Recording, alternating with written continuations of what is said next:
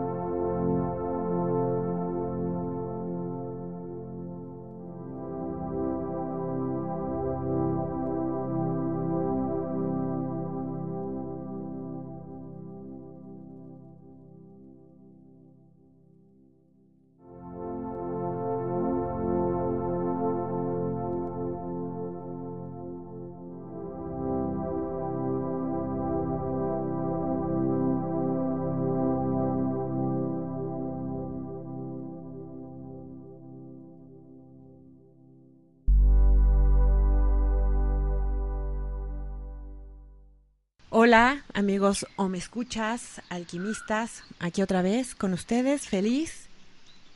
¿Cómo estás Lita? ¿Andas por ahí? Ando por aquí contemplando una bandada de golondrinas curiosas que andan dando vuelta por aquí cerca.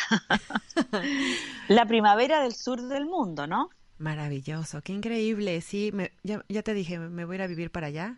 También ya se los dije a mis, a mis, amigas argentinas que me van a estar, me van a tener por allá seis meses. Tan felices ella de que vengas. sí, sí, la verdad es que sí, yo también muy feliz de tenerlas en mi corazón. Tan Brenda, ¿conoces, el sur del mundo? ¿Conoces Chile o Argentina? No, no conozco. Ah, te va a gustar, te va a gustar mucho. Bueno, eh, ahora ya tenemos programado ir a Brasil, a tu curso ah, qué bien, sí, qué bueno, ya les contaremos de qué se trata. Exacto, eventualmente les iremos contando de, de Soulin, pero antes de todo eso, Lita, Ajá. Eh, creímos oportuno hacer una entrevista para ti, ¿no? Hacerte una entrevista. Uh, ¡Qué nervio! una entrevista de quién es Lita Donoso, como persona, como alquimista, evidentemente, que no está separado, todo está junto, como terapeuta, escritora, conferencista, viajera del mundo, Así es. Todo eso en una sola persona, querida Lita. ¿Qué te parece? ¿Dispuesta Me parece, me parece súper bien, me parece que, que, es justo y es, eh, y es totalmente mm, legal que la gente quiera, quiera conocer más de mí. Yo, yo tengo una vida muy, que mantengo muy cuidada y muy reservada, pero porque, porque así lo deseo, no porque tenga nada que ocultar y de repente me gusta que me entrevisten y, y que también la gente conozca un poco más acerca de, mí, ¿por qué no, verdad? Exacto, y no solamente quedarlo, eh, que se quede en un círculo como tan cercano a ti, ¿no? Esta, estas pláticas que hemos tenido en las carreteras, Lita. a las largas carreteras de México. Que, que tanto aprovecho y te voy te voy exprimiendo y te voy pregunto y pregunte, ¿no? Ahora lo podemos compartir y compartir con todos. Oye, me acordaste de algo que me pasó una vez muy divertido, ¿ah? a propósito a propósito de uno misma, fíjate que me tomó ahora una paciente, esto fue hace unos 30 años atrás más o menos. Tomó ahora una paciente y, y, entra ella súper así decidida y como muy, ¿no? Muy clara y me dice, Lita, mira, me recomendaron mucho tus servicios como psicóloga. En ese tiempo yo era psicóloga transpersonal, no me dedicaba todavía al método. Pero primero tengo que hacerte una pregunta. ¿En qué universidad estudiaste? Imagínate tú que llega un paciente que todavía ni hola nos decimos y lo primero que me suelta, ¿en qué universidad estudiaste? Entonces, más allá de la anécdota, porque pasé la prueba de esa paciente, porque después había estudiado en la Universidad de Chile, más allá, fíjate que yo sentí que ella estaba en su legítimo derecho de saber quién era yo. Porque era lo único que tenía para entregar su vida, su alma. A ella le daba seguridad de que yo fuera una profesional formada en la mejor eh, universidad del país o una de las mejores, en ese tiempo una de las dos mejores. Y yo encontré justo, fíjate, no, ni me molesté ni nada, pero me dio tanta risa y después me reía con ella al final de la terapia. No, le decía, bueno, a la hora que estudié en otra universidad nunca nos hubiéramos conocido. Fue muy gracioso. Pues claro, claro, es está bien eso. Exacto, sí. Creo que yo le hice la misma pregunta a mi terapeuta, Lita, cuando estaba en ah, terapia. claridosa, claridosa tú, claro. Me parece muy bien. y leí todos los diplomas que tenía colgados en su consultorio antes de entrar a terapia. Pero es obvio, si la persona tiene derecho a saber con quién va, va, va a tener un proceso tan íntimo como es la terapia, obvio, yo lo encuentro bueno eso. Exacto. Y ahí empecé a recomendar, pregunten de dónde vienen sus terapeutas antes de involucrarse con ella. Entonces, tú, Lita, estudiaste psicología, ¿cierto? Estudié psicología, sí. ¿Hace, decías, 30 años o...? No, más, pero ni vamos a decir, ¿ah? No, no vamos, a decir. Oye, pero es que ¿sabes por qué te lo, te lo preguntaba? Porque me imagino que en aquel entonces esta parte de psicología transpersonal no se veía como tal. No, de hecho no había surgido en me, imagino yo que en Sudamérica, porque la psicología transpersonal ha partido con mucha fuerza en Chile y ni siquiera en Argentina eh, había partido con esa fuerza. Me parece que Chile fue uno de los primeros países que formó un, un, movimiento de psicología espiritual, porque la psicología transpersonal podríamos definirla como la psicología que contempla el espíritu como parte central de la existencia humana. Y eso, en verdad, en aquellas épocas, estoy hablando de los años 70, era, era muy, muy desconocido.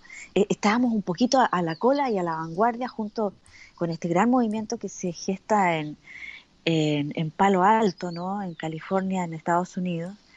Y, y, a partir de ahí, con Fritz Perl y una serie de, de, Rogers y una serie de investigadores que comenzaron a poner la mirada también en el aspecto espiritual de la persona, surge este movimiento extraordinario, para mí maravilloso, que muy poco seguíamos acá en Chile. Yo fui una pionera en Chile y una de las pioneras en la psicología transpersonal en Chile y en Latinoamérica, diría yo. Tú naciste en Chile, evidentemente. ¿En Santiago? Sí, nací. No, nací en el puerto de Valparaíso, así que para el, para el lenguaje de Chile soy porteña. ¿Y tienes hermanos, Lita? Tengo tres hermanos. Tengo tres hermanos, eh, una hermana menor, los dos son menores del, del primer, eh, de un primer matrimonio de mi padre. Mi madre partió, ustedes saben, lo cuento en mis libros cuando yo era chiquita, y luego él hace otro matrimonio eh, en el cual nace un chico que yo siempre digo que fue como mi primer hijo, ¿no? Que es mi hermano. Ok. ¿Y los tres son varones? No, mi hermana menor y mi hermano. Tengo una hermana y un hermano. Perfecto, muy bien. Excelente, querida Alita. ¿Y luego de, eh, siempre viviste ahí en Valparaíso? No, no, no. Al, al, año, ya antes del año, mis padres se trasladan a vivir a Santiago y la verdad es que hice toda mi vida en, Santiago de Chile, mi primera infancia, mi educación secundaria y primaria, por supuesto, y la universidad, todo lo cursé en Chile. Y, y, me moví de la ciudad eh, cuando ya me, casé con mi, con mi marido actual y, llevo ya 20 años aquí en, en, esta quinta región, vivo junto al mar en un lugar muy hermoso. Eh, mi, mi, esposo es arquitecto, entonces eh, vive creando belleza, como digo yo, y nos hizo una casa muy linda y ahí vivimos, nos visitan nuestros hijos y nuestros amigos y ahí es donde yo trabajo, donde creo, donde escribo. Es un lugar muy lindo, verdad. Entonces, tú estudias en la Universidad de Chile, estudias psicología, ¿correcto? Sí, psicología, claro. Y en cuanto te graduaste de la universidad, ¿empezas a ser terapeuta? No, antes, me pasó una historia muy divertida, sí, antes, en verdad me pasó algo muy divertido porque yo estaba haciendo las prácticas superiores de los dos últimos años de la carrera y ahí tuve la oportunidad de, de, hacer un, uno de los ramos de, psicoterapeuta ya, y en un role playing, ¿viste? Una, de estos juegos de terapeuta, uno de mis profesores me, me, me, pide hacer el role playing con él. No, quería, parece, conocerme mejor.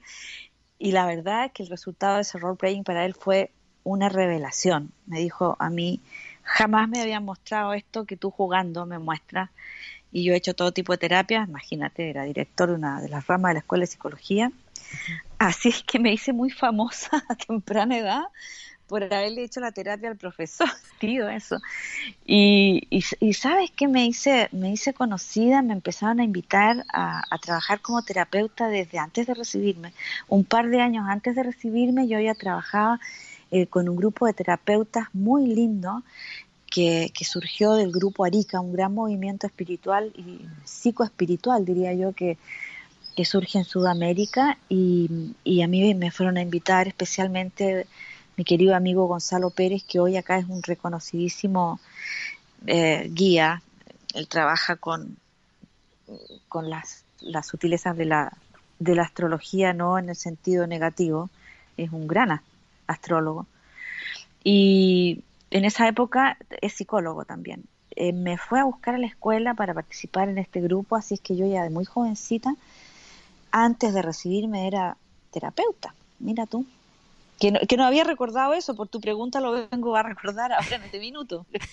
Muy gracioso, pero nunca me lo habían preguntado. Es así, es, es como te estoy contando. Entonces, cuando sales de la universidad, me imagino que te buscan de alguna institución o tú decides partir por cuenta propia, para tus pacientes? Sí, las dos cosas. Me buscaron mm. de varias instituciones y me ofrecían muy buenos sueldos, pero la verdad es que yo no quería dedicarme al área del marketing, porque los buenos psicólogos en esa época eran contratados para los estudios de publicidad, que en esa época recién estaban teniendo mucho auge, todo esto de...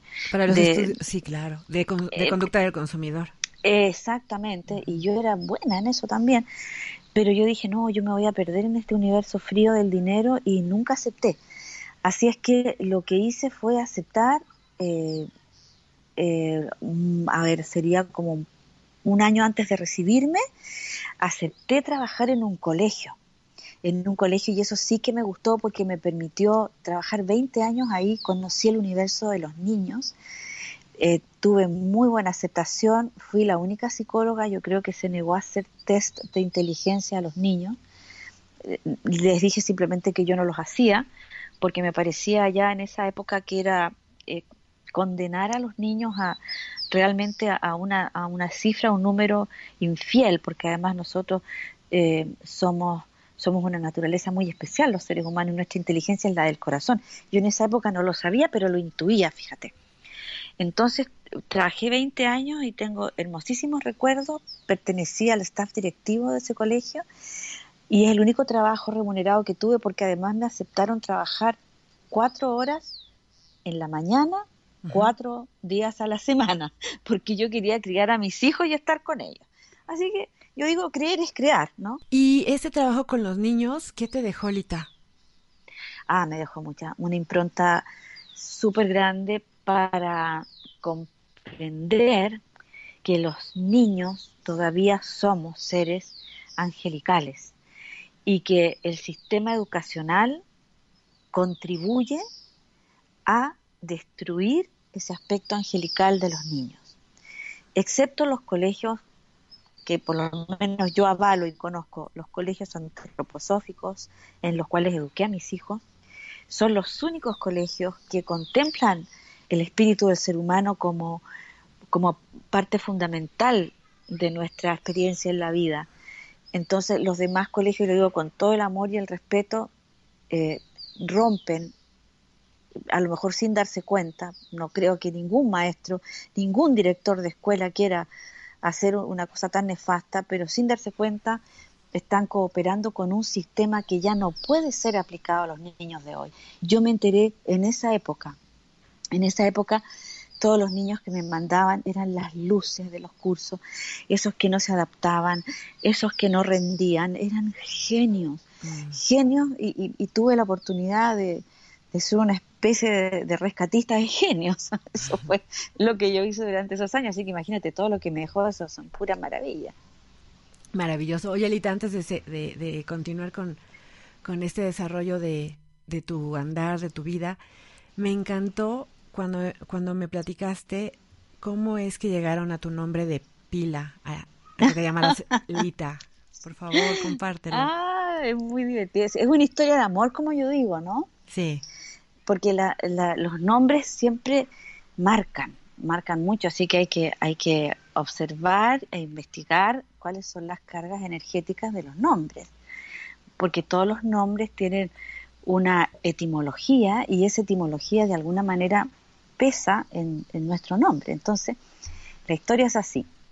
Mi madre se queda embarazada de su primer hijo, que era yo, y estaba perdidamente enamorada de mi padre, cosa que ya es importante. O sea, tuve la fortuna de ser una hija que viene del amor y harta pasión también, que no es exactamente amor, pero también sirve. Mucha pasión entre ellos, ¿no? Entonces, cuando ella se entera de, que estaba embarazada en épocas en que no existía la tomografía, ¿no es cierto? Eh, dijo, bueno, si yo tengo un hijo se va a llamar Lito, y si es una hija se va a llamar Lita, porque mi padre se llamaba Samuel, y el nombre de familiero que tenía él era Lito. Entonces era conocido como Lito.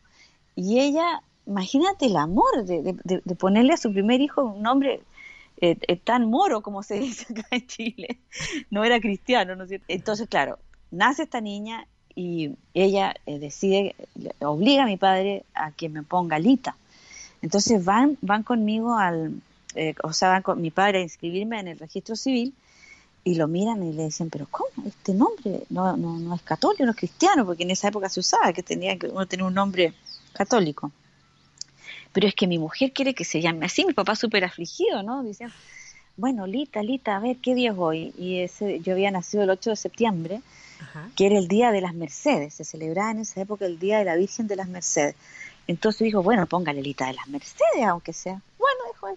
Y así quedé como Lita de las Mercedes. Mira, nada más, o sea, de nada más. del nombre, de, la contracción del nombre de tu papá, o sea, de Samuelito, ¿no? Que se le decían Lito, ¿no? Sí. Su hija se termina llamando Alita. De las Mercedes, ¿qué te parece? De las Mercedes, magnífica. Oye, querida Alita, ¿y a ti te llamó la atención otra, otra licenciatura, carrera, estudios de, diferentes a psicología? Mira, cuando yo salí de la universidad hice la firme promesa de nunca más estudiar. la he cumplido. No estudiar en la, en la universidad, ¿no? Eh, en verdad hice un intento de estudiar después antropología, pero no, no, no, ya no me, nunca me convenció el sistema educacional de ninguna parte. Fui una autodidacta. Yo creo que he sido una de las personas que más ha estudiado en la vida, porque vivo estudiando, vivo investigando, vivo aprendiendo, pero he ido siguiendo la, la huella de mi corazón, digo la huella porque a la vez es un recuerdo de lo que yo vengo a hacer a este mundo y, y siempre he estudiado muchísimo. Pasa que no, no lo he hecho en, en, los, en los sistemas formales porque porque no, no me convence, Brenda, en verdad no me convence. Creo que los títulos sirven para acrecentar nuestro bagaje intelectual. No estoy diciendo con esto que los desprecio, no estoy diciendo con esto que no aprecio a las personas que estudian, para nada, todo lo contrario. Creo que hay gente que lo aprovecha mucho. Yo creo que no era para mí el estudio formal y, fui, y, fui siempre muy buena alumna en mi colegio. Las de las primeras alumnas fui destacada siempre, fui destacada en la universidad. Pero eh, no era, no, no, no me vibraba esa forma de aprender, fíjate. Ok. Oye, Elita, y en esta parte del andar, de aprender, de investigar, ¿qué autores son los que han marcado tu escritura, marcaron inclusive el método alquimia o tu vida? Mira, mi vida yo, sería injusto que, yo hablara de autores, voy a darme algún lujo, porque empecé a leer a los ocho años, ¿no? Estaba en, el velador, no sé cómo se dice en México, no me acuerdo, en el velador del dormitorio de una tía muy lectora, un libro, todavía me acuerdo, que se llamaba El País de las Sombras Largas, una novela eh, que, está, que se basaba en la vida de los esquimales. Ese fue mi primer libro a los ocho años. ¿El país de las sombras largas? Sí, el primer libro que leí en mi vida, a los ocho años. Y lo único que me acuerdo es que la tía se mataba de risa porque yo le preguntaba, ¿y qué es una mujer encinta? Y me mandaba al diccionario. Entonces yo tenía que ir al diccionario y tenía que aprender eh, la definición de la palabra. Esa tía yo la bendigo todos los días de mi vida porque me enseñó algo extraordinario. Me enseñó a apreciar la lectura, porque sin leer no se cambia la conciencia, eh, les aseguro. ¿ah? Es parte de nuestra expansión de la conciencia aprender a leer aprender a leer, no llegar y leer, aprender a leer. Y luego me, enseñó a, formar un vocabulario nutrido, eh, claro que hoy día agradezco, puesto que soy conferencista y soy escritora. Entonces, de ahí en adelante, mira todo lo que cayó en mis manos. Pero si yo tuviera que mencionar los libros que me marcaron, que me marcaron ahora que tú me lo preguntas, hay uno que me marcó muchísimo cuando yo tenía 15 años, quizás tenía 16, que fue em, el libro Demian de Germán Gese. Ese libro me marcó, Gese es un genio, sin duda alguna, porque en verdad descubrí descubrí cosas que hoy día puedo connotar. En ese momento eran impresiones, eran, eran marcas, eran huellas, eran movimientos internos que no sabía ni siquiera cómo definir, pero creo que ese libro me mostró el código de la polaridad en el ser humano. Código que me permitió ahora, después de todo el bagaje de lo que he recogido entre medio y de lo que puedo plasmar ahora eh, en, lo que yo enseño, es la importancia de la unificación de la dualidad en la experiencia humana, en cada individuo y en el universo entero. Y si me preguntas dónde está el origen, pues allá, en Germán Gese, con esa brillante obra que se llama Demia. Y así, en cada época de mi vida, fui tomando ciertos autores muchas, muchas enseñanzas. Quiero mencionar entre medio, cuando bordeaba los 40 años, me encontré con me encontré con Henry Miller, el novelista norteamericano tan poco conocido en su verdadera genialidad. Y voy a aprovechar de reivindicar aquí a Henry Miller para todos los lectores, para todos los buenos para la, literatura. Vayan más allá del Trópico de Cáncer y de Capricornio, que fueron dos libros que él en realidad escribió para ganar dinero. Henry Miller era un filósofo, era un ser de, de una fineza espiritual como pocos seres han habido. Él escribió eh, una trilogía que se llama eh, Nexus, Sexus, Plexus, no sé en qué orden. Okay. Y, y, todo él es, es un compendio de sabiduría humana. Hablo de lo humano, humana. Su obra maestra para mí, eh, El Coloso de Marusi, su historia en Grecia. No, no, se me caen las lágrimas todavía cuando, cuando leo las definiciones de, de Miller sobre Grecia. Bueno, gran autor. Finalmente, me quedé con algunos autores, ¿no? Ya cuando yo comienzo a descubrir el mundo espiritual y descubro a mis maestros, mis maestros que están en la octava superior, los maestros humanos siempre me decepcionaron, así como decepcionamos cada vez que alguien nos toma como maestro, un error. Eh, me encontré con los maestros ascensionados y hay un compendio de literatura de las enseñanzas de Saint Germain y el IAM, que por cierto distribuyo algún día, haremos un programa sobre eso. Y, ahí me quedé. Hay, hay literatura de esos maestros y de Ramta, otro, mi gran maestro de cabecera, como digo yo, que me han inspirado en estos últimos años. Fíjate que es difícil encontrar más perfección que lo que hay en las enseñanzas del maestro Saint Germain Puedes leer y releer sus obras y todos los días vas a encontrar un código nuevo, una información distinta, son libros mágicos. Me tienen ahí tomada el alma. Oye, Lita, fíjate ahorita que me quedé aquí haciendo mis anotaciones. A veces hay autores que no escriben libros, pero escriben en nuestra vida, como tu tía. Sí, sí, tal cual, es, verdad. Esta tía que nos platicabas, ¿no? Que por ahí te dejó leer. Ella era una lectora compulsiva. Mi familia, mi familia de origen por el lado materno, son muy intelectuales. Yo vengo de una familia de gente por el lado materno muy, muy intelectual y por el lado, a ver, por el lado materno, una rama muy intelectual y la otra muy pasional. Yo tengo unas historias pasionales en mi, en, mi acervo. Eh, en, mis ancestros que vale la pena contar, como esta. Mi bisabuelo, de apellido Campo, era primo hermano de las hermanas Ocampo, estas grandes escritoras, reconocidas escritoras argentinas, ¿no? Silvina y, Victoria, damas de, la sociedad, eh, rebeldes, ¿viste? creativas y, y, que de alguna manera hicieron una vanguardia en Argentina. Em, bueno, eh, un primo de ella, que, era capitán de ejército, tiempo que los títulos eran más nobiliarios que de, de, ganárselos con, con guerras, lo, lo, lo, llaman a la guerra de la, la guerra del Pacífico para pelear y el hombre no es capaz de pelear, ser un hombre de amor, de, de paz, y, se, y, y, hace una deserción del ejército, imagínate que, deshonra. Pero en esta deserción lo toman preso en Chile, lo meten en, una, en un calabozo ahí en, en la cárcel de Wynn, parece Wynn por ahí, y él veía pasar todos los días a una, a una mestiza chilena con su chaperona, también una familia muy acomodada, y se enamoran. El hombre se arranca de la cárcel se la roba, no sé si me entiende, y se van a vivir al norte de Chile cuando no había redes, ni internet, ni nada, era fácil escaparse.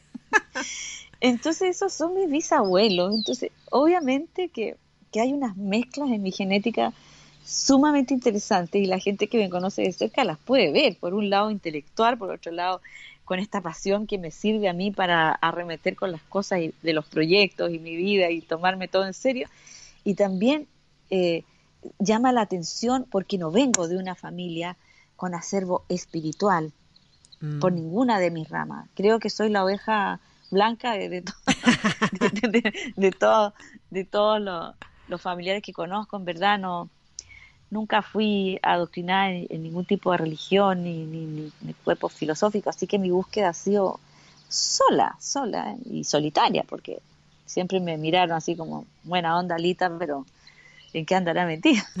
Les quiero decir a los hombres, escuchas que eso que escuchan en el fondo, los pajarillos y... Ah, sí, son reales. ¿En dónde está? Ah, son reales. ¿Y en dónde estás? Sí. Estoy ahora en, en, un lugar que me gusta mucho venir acá cerca de mi casa porque tengo mejor señal y es el Hotel Marbella de mm. acá de Maitencillo donde siempre me reciben muy bien y me acogen muy bien y bueno, aquí estoy mirando las golondrinas que no dejan de pasar y cantar, es alucinante. Sí, se escucha hermoso. Y nos están acompañando perfecto. En retrospectiva, Lalita Donoso 2016, ¿qué le podría decir a Lalita Donoso de hace 20 años, 30 años? Es decir, aquella que era la terapeuta. Ah, a la terapeuta de hace, claro, de hace, qué sé yo, 30 años le diría, no te preocupes, no te preocupes, esto va a terminar bien. Claro, porque yo en verdad, eh, cuando, cuando tomo, el, tomo el camino de, ser terapeuta, no sabía eh, exactamente qué me iba a deparar ese camino en términos de que yo amaba ayudar, amaba, entre comillas, ayudar, lo pongo, eh, asistir a las personas, hasta que me di cuenta claramente que esa tarea con todo el amor y con todo el respeto del mundo, viene del ego. Nosotros tenemos aspectos del ego muy perniciosos y otros aspectos del ego mucho más elevados, que se ven casi bien. Entonces, el ego que quiere ayudar, el ego que está empecinado en ayudar, el ego que cree que su misión es ayudar, sigue siendo él. Entonces, a la persona le cuesta aceptar que, eh, que viene desde el ego ese deseo de ayudar. Y yo voy a explicarlo lo más someramente que pueda e insistir sobre este tema. La única ayuda real que nosotros podemos hacer en nuestra experiencia humana es trabajar por nuestra ascensión, trabajar por nuestra autorrealización, por nuestro autoperfeccionamiento. Esa es la misión de cada ser humano y la única responsabilidad que tenemos, incluyendo a nuestros hijos en el caso de que los tengamos. Entonces, este deseo de ayudar sobreviene de, del deseo de, ayudarnos a nosotros mismos, de terminar de sanar las heridas que, han, que han quedado eh, de alguna manera en el pendiente de nuestra existencia. Así es que me escucharán decir una y otra vez que estos deseos de ayudar a través de la profesión viene del ego y eso no, es nada ni malo ni bueno, solo que a mí en un momento me quedó claro. Entonces, cuando yo descubrí que mi ego crecía cada vez que alguien me decía maestra, que mi ego crecía cada vez que la gente reconocía mi trabajo, y eso le pasa a la mayoría de las personas que entregan conocimiento, que entregan ¿no? sabiduría. Les pasa eso, empiezan a desarrollar un sutil apego a, este reconocimiento de los demás. Bueno, ¿y qué hice yo? Corté por lo sano. En esa época era budista. Yo sabía perfectamente que los apegos generaban karma y generaban nuevas encarnaciones, que hice algo brutal, en verdad todavía no conozco a alguien que se haya, se haya expuesto a lo mismo que me expuse yo. Y es dejar lo único que me generaba apego en ese momento, que era mi profesión. Ese, ese reconocimiento, ese, ese, ese título, todo eso genera apego, por favor, y, no lo vamos a discutir, porque genera apego. Y yo me di cuenta en ese momento que todo eso que yo había logrado, todos esos triunfos y esos éxitos humanos y esos reconocimientos profesionales a mí me habían generado una suerte de apego y que dejar eso y transformarme en una nadie anónima era una tarea brutal pero absolutamente para mí necesaria. Entonces yo salté a ese vacío, dije todo en un año, dejé a mis pacientes, dije, me sané, me sané, decía yo, me sanó, no tengo que sanar nunca más a nadie. Yo estaba feliz, pero a la vez estaba ahí, ¿no? Eh, en una situación sin dinero y sin ningún título, ni profesión, ni nada. Fui la mujer más feliz del mundo durante un año. No era nadie. No cargaba con nada. Era feliz. Oye, Elita, ¿y cómo es que diste ese salto? Es decir, ¿hubo algún factor o recuerdas algunas variables que te impulsaron? Sí, claro, yo era budista. Yo era budista y tenía largas conversaciones con mi maestro budista. Era un lama muy lindo que estaba de paso en Chile estuve dos años con ese lama y en sus clases y en sus enseñanzas él me fue mostrando eh, eh, este camino que hace el, budista y dentro del cual te enseñan que uno de los factores que nos hacen regresar una y otra vez a encarnar es el apego. Entonces yo, yo revisaba mi vida y decía, siempre fui muy desapegada porque cuando mi madre parte, yo era chiquita, el pacto que habíamos hecho, lo vi en una revelación muy hermosa, era que habíamos pactado esta, esta reunión y pronta separación para que yo aprendiera a no tener apego. Cuando un niño pierde a sus padres muy chiquitos, tiene dos, dos posibilidades, se transforma en un monstruo de egoísmo o aprende a maestrar el apego, que es lo que yo hice toda mi vida, hasta, hasta el budismo lo hice, y, y me sentía muy victoriosa porque gracias a Dios, no, no, no desarrollo apegos en esta vida, hasta ahora, vamos a decirlo con justicia. Y en esa época, hace, qué sé yo, 15 años atrás más o menos, yo vi ese apego en mi actividad. Y era una actividad que me daba dinero, me daba bienestar, me daba felicidad, porque además yo le hacía bien a mucha gente. O sea, no tenía nada que objetivamente reclamarle a esa actividad, excepto que a mí me generaba apego. Y si a mí me generaba apego, a mí me estaba perjudicando. Y por eso la dejé. Ah, en verdad, miro para atrás y digo, creo que el acto más respetable que he hecho en mi vida. Tenías tus dos hijos, ¿no? Es decir, como... Todo, claro, ya estaban educándose en la universidad, todo con sus necesidades.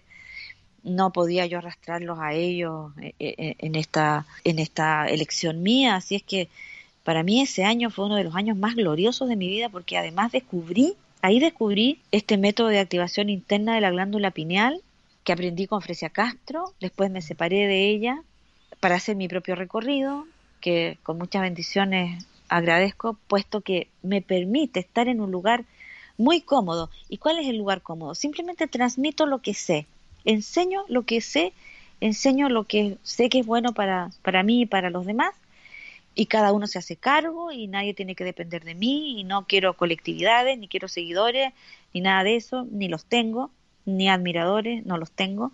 Sé que hay gente que me ama y que me admira y solamente bendigo sus sentimientos, pero gracias a esta gran maestría yo no necesito nada más que a mi presencia divina, eh, iluminando el corazón todos los días y, eso es una belleza, en verdad.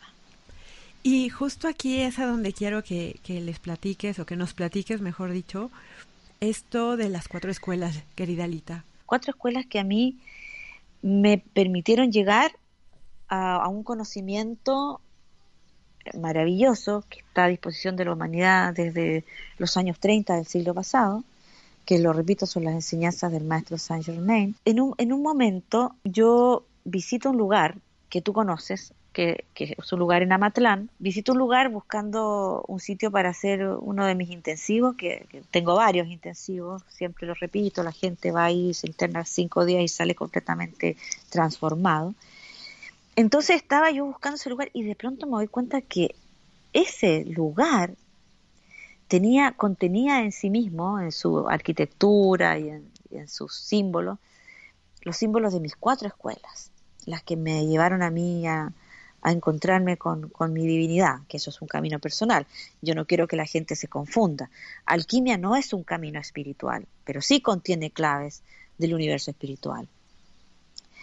Entonces, eh, es un método que, se creó, digamos, desde, mis, propios conocimientos y elaboraciones como psicóloga transpersonal. Entonces, cuando yo llego a esta escuela, descubrí una síntesis en ella de, que yo también podía enseñar a las personas cómo estas cuatro escuelas nos hacen avanzar. Eh, la primera escuela es curiosamente una escuela, bueno, esto yo lo cuento en mi primer libro, ¿ah? Una memoria que yo activé en una experiencia al dormir de una vida que yo tuve en México, ¿no? Como una iniciada, eh, ¿verdad? Azteca. Y creo que y creo que esa escuela me marcó mucho, me marcó hasta ahora, hasta, hasta esta encarnación. Y es la escuela en la que uno aprende el verdadero sentido del sacrificio, que es muy distinto a lo que todos, todos piensan que es el sacrificio. ¿no? Entonces ahí habían todas unas claves y, y me permitía enseñar esa primera escuela. Mi segunda escuela fue una escuela hinduista a través de Maharishi Mahesh Yogi, que fue un maestro al que yo conocí personalmente, con quien me inicié en meditación trascendental cuando yo era muy jovencita y tenía 17 años, que fue, sí, mi primera escuela en esta encarnación, la segunda en, esta, en este compendio que yo hago, esta recopilación de mis escuelas, y que también hay mucho, mucho que rescatar de, de la meditación y de, las, de esas prácticas, ¿no? Luego está la tercera escuela, el budismo es realmente una escuela súper conocida, todos en Occidente, todo el mundo ha escuchado algo sobre el budismo. Yo no solo escuché, practiqué budismo durante dos años y esos dos años fueron para mí maravillosos porque marcaron el penúltimo peldaño para llegar a mi última, que es la escuela de las enseñanzas del maestro Saint Germain, que sería mi última escuela. Y dudo mucho que, que haya otra después de esa, por lo que he conocido en esta. Y de todo eso resulta el método alquimia alquimia, Y de todo eso resulta el método alquimia finalmente. Sí, de todo eso, porque todo eso fui yo hasta antes del método alquimia. Y cuando, y cuando comienzo a, sentir eh, un llamado, porque no fue una, una idea mía, empecé a sentir como un llamado a como compilar este material y pasarlo y, bajarlo de alguna manera a un código comprensible para el ser humano y ese código está eh, parte de la autosanación y de la autorrealización. Entonces es una reunión perfecta entre ciencia y espíritu, porque aparte todas mis investigaciones después fueron por el lado científico, porque yo he seguido estudiando mucho, y, y, entonces se une esa, esa parte mía que es tan intelectual y tan racional, y que le gusta tanto aprender y que le gusta tanto entender, con esta otra parte que es la comprensión de, la información, es como la elaboración de la información. Una cosa es estudiar y entender y otra cosa es aplicar. Son distintas. Vaya que sí son distintas, Lita. Sí, exactamente.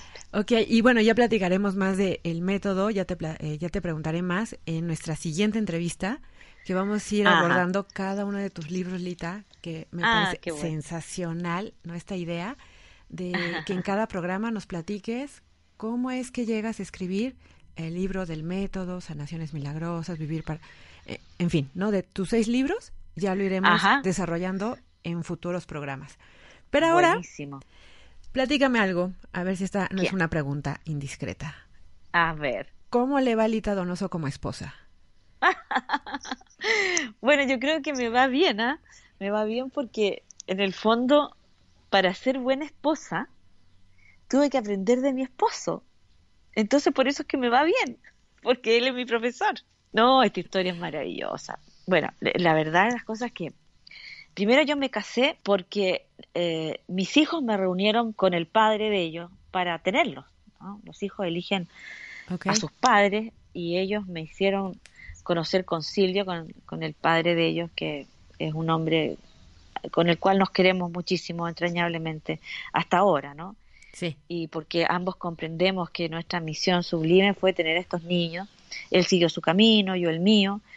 Y, y bueno, pasó el tiempo, eh, me casé con un amigo, viste que en esta cosa uno de, del estar un poco no, no tan centrado en el romance con uno mismo, yo no estaba tan centrada en el romance conmigo misma, me casé con un amigo con el cual seguimos siendo amigos, al final no nos resultó el matrimonio, eh, fue un excelente modelo y, padre para mis hijos, lo que recién ahora estuvo de visita con, con mi hija en Brasil, viste, me estaba haciendo contar puras cosas que nunca cuento, pero está bien. no, es que, es que de verdad es muy, es muy divertido esto porque es que uno tiene todo el derecho a buscar el amor verdadero y de pronto crees que lo encuentras y no es. Yo realmente a estos, a estos dos hombres que me acompañaron en la primera etapa de mi vida, los quiero y los amo profundamente son parte de nuestra familia, incluso la que yo tengo ahora con mi marido, y me atrevería a decir que de pronto van más a vernos por él que por mí, me atrevería a decir, que porque, porque yo digo, las cosas no tienen por qué resolverse en, en, el odio o en los rencores, y no tiene por qué uno quedarse con cargas que no le corresponden. Creo que dentro de, de mi fidelidad a mí misma pude elaborar estas relaciones hasta el punto de, comprender que si, si, a uno, si uno lo unió el amor para establecer una pareja, ¿por qué se va a acabar? Puede acabarse el sentimiento de, meta o de estar juntos, o, se puede acabar incluso el aprendizaje que vinimos a hacer juntos, pero no tiene por qué acabarse el sentimiento. Yo les tengo mucho cariño a esas dos personas y, bueno, todo eso me preparó para encontrarme con el gran amor de mi vida, mi marido, con el cual ya llevamos 20 años y, y 7 de casados. Y ese gurú, como le digo yo, ese gurú cuando me conoció, yo ya todavía, imagínense, era una psicóloga, estaba trabajando en lo mío, él que es un hombre muy, muy claro en sus deseos, me decía, yo vivía en Santiago, él vivía en la playa. Me decía, si tú crees que no podemos mantener una relación en la distancia, es que tú no puedes amar. Y yo me sentía, el ego, viste, me, me saltaba. Pero ¿cómo es esto? Bueno. Te picaban la cresta, como decimos aquí en México. Sí, tal cual. Fíjate que con él aprendí tantas cosas, tantas cosas, y aprendí lo más importante, que el amor es de uno. Si uno ama, y si uno se ama bien, puedes amar a otro si no te amas a ti mismo, no puedes amar a otro. En este camino yo eh, empecé a profundizar el romance conmigo misma porque me di cuenta que era la única forma de estar con otro. Yo conocí a un hombre autónomo en ese sentido, a un hombre muy, muy grande, muy, muy, muy crecido, en verdad. Con él aprendí cosas que me hacen ser buena esposa de él. esa es la verdad. bueno, entonces estuviste pendiente, me parece, de escoger un buen profesor. Ahí está. Eh, yo creo que cuando nosotros, eh, en verdad, todas las personas van a estar conmigo. Las personas que han conocido el amor verdadero, me siento afortunada de estar en ese grupo. Somos personas primero que amamos nuestra libertad y amamos nuestro crecimiento. Lo amamos de verdad. Por lo tanto, ese sería el primer aspecto irrenunciable de todo esto. Y luego te encuentras con otro que se ama a sí mismo y ama su libertad y ama su crecimiento. La fórmula es perfecta. La fórmula es perfecta porque cuando tú estás contento contigo mismo no necesitas buscar a otro que te haga feliz. Ya eres feliz. Ya estás completo contigo mismo. Simplemente vas a sumar la otra polaridad tan necesaria para hacer esplender un camino que es especialmente bello, que es el camino en pareja. Es, especialmente bello. Yo no digo que sin pareja no se crece. por favor, que no se me malentienda. Pero si vamos a hacerlo en pareja, hagámoslo verdaderamente en pareja. Solo o en pareja se puede crecer hasta el infinito.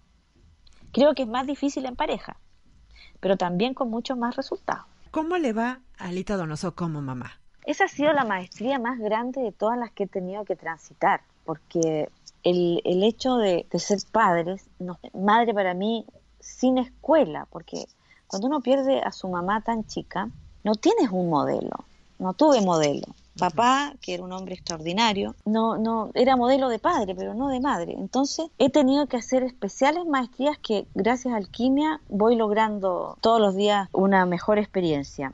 Ha sido una de las grandes maestrías, pero a mí me pasa que, para resumirte el tema, cuando nacieron mis hijos, recuerdo perfectamente los dos momentos en que nacieron, que yo confirmé la existencia de Dios. Decía, esto no puede ser sino producto de la divinidad. Y me generó un amor tan grande, tan grande y, creo que estoy en alquimia gracias a ello, gracias a ella, no me cae duda. ¿Cómo te va con la idea de los nietos, Lita? Ay, Dios mío, Dios mío, qué peligro, qué peligro. No, eh, van a llegar luego, yo creo. Te voy a responder con, con una, una, experiencia que tuve cuando yo tenía 18 años, ¿no? Estábamos con un grupo de amigos del colegio, terminando, estábamos celebrando el, el fin de ciclo. Habíamos salido de la enseñanza media estábamos a punto de entrar a la universidad. Nos fuimos de, unos días de vacaciones, todo este grupo de amigotes que éramos, a un lugar aquí en cerca de la quinta región, al mar, y estábamos mirando la puesta de sol. Y un amigo me dice, oye, me dice, ahora que estamos como a punto de empezar una nueva etapa, ¿qué es lo que más te gustaría en la vida? Me salió del alma y nunca más se me olvidó. Le, dije, mira, ser muy anciana, anciana pero joven, le decía yo. Mirar para atrás y sentir que todo estuvo bien. Esa fue mi respuesta a los 18 años. Creo que hice una creación también en ese momento. Y dentro de eso, creo que es el ser abuela, y por algo es como una denominación tan sagrada en México, por ejemplo. Viste, los abuelos son las denominaciones de los grandes sabios. Significa tener amor, sabiduría y poder en equilibrio para entregar a esos tesoros que son los hijos de tus hijos. Creo que estoy súper preparada para ser abuela. lo, veo cada vez que te lo pregunto, tu cara se ilumina, querida Alita. Viste, tú me hiciste un regalo que ya te dije, lo voy a usar con el primer nieto o nieta. sí, por ahí escuché a alguien mencionar que los nietos son el postre de la vida. Ay, sí, Dios, que sin duda alguna, sin duda. Lo veo en todas mis amigas que son todas abuelas y son grandes abuelas, grandes abuelas y personas a la vez súper dinámicas que están creando todavía sus proyectos, porque eso es lo otro, ¿no? Los abuelos de ahora tenemos, estamos en una situación en que podemos o bien ofrecer mucho más u ofrecer mucho menos, depende del abuelo. Hay abuelos que están más ocupados que los padres sí. de, de los nietos, ¿no? Sí. Yo quiero ser una abuela que, que va a tener tiempo para sus nietos, si no, no vale la pena. ¿Cómo le va, Lita? ¿Le gusta tener amigos? ¿Es amiguera o no? ¿Tanto? no, siempre fui muy amiguera. Conservo dos amigas de la infancia, cinco amigas de la universidad, pero amigas, amigas, no conocidos. Y luego tengo muchos nuevos amigos en este camino que, que he ido recorriendo por el mundo, gente muy querida. Soy muy sociable, me gusta mucho compartir con la gente, de verdad, pero lo, combino también con, momentos de retiro y, soledad acompañada, como digo yo, porque es una soledad en que nunca estamos realmente solos. Con mi marido en este momento vivimos solos y, y él me ha proveído de un paraíso para que yo pueda escribir, meditar, activar, de todo. Así es que esa, esa combinación de estar con mis amigos y a la vez poder estar sola es una combinación perfecta para mí. Querida Lita, y pues, yo sé, porque a veces hemos convivido gratamente y me encanta cada vez que me dices, Brenda, una botella de vino tinto. Yo, claro que una botella de vino tinto. ¿Te gusta, cierto? Sí, la, la verdad es que tengo un profundo aprecio por el, por el vino tinto, ¿ah? no por otra cosa. Eh, a mí me parece que, como dice el maestro Ramta, una copa de vino, una copa de vino, no más que eso. dos. Ah, dos ya no, ya es, una pasada. Una copa de vino produce ciertos, eh, ciertos estados eh, cerebrales, por decirlo así, propicio para ciertas conexiones, pero con esto yo no quiero que la gente entienda que yo estoy recomendando tomar porque no es verdad. De hecho, los maestros recomiendan que no bebamos, no bebamos bebidas alcohólicas, ¿no? De, y de hecho, cuando yo voy a hacer trabajos o, me preparo para actividades, no, no bebo nada. Pero cuando celebro con los amigos, sí, me van a ver tomar una copa de vino tinto de todas maneras. Y es eso, ¿no? Es, la, es como un brebaje que si se tomara como debe ser, no, no, no causaría perjuicio. Ni adicciones, ni adicciones. ¿Y tu comida favorita, Lita? las comidas favoritas que yo, mira, si me hubieras preguntado hace dos años te hubiera dicho las pastas y el risotto. Mi organismo está cambiando, está cambiando muchísimo. Mi comida favorita la conocí en marzo en Peña de Bernal. ¿Y esa cuál es? sí, fue, es una ensalada que preparan, no me acuerdo en qué lugar, una ensalada que consta de una de lechuga, eh, fresas, mango y ese famoso queso regional y unas salsas. No, no te puedo explicar. Yo me hice adicta a esa ensalada y Soledad Benavente la aprendió a hacer, así es que eh, la repito cada vez que, puedo. Esa es mi comida favorita. Magnífico, querida Lita. Tantas preguntas que se quedaron en el tintero, como qué significa el amor para Lita, qué haría Lita con la parte política, ¿no? De estos países amados nuestros, en fin. Mm. Pero lo que vamos a hacer, querida Lita, es una segunda parte de esta entrevista de Lita. Cuando quiera. Pues el tiempo se nos pasó volando. Estamos ya por terminar, finalizar este programa. Muchas gracias, Lita, por abrir así tu corazón, por platicarnos tantas cosas. Tienes llaves especiales, mira que te conté cosas, ¿eh? A mí nada más, Lita, tú tranquila. De aquí no pasa. De Sudamérica no sale. Exacto, todo está seguro, en terreno seguro. Lita, te quiero, muchas gracias. Bueno, linda, gracias, gracias a ti y a todos los que nos están escuchando. Muchas gracias. Hasta la próxima. Hasta la próxima.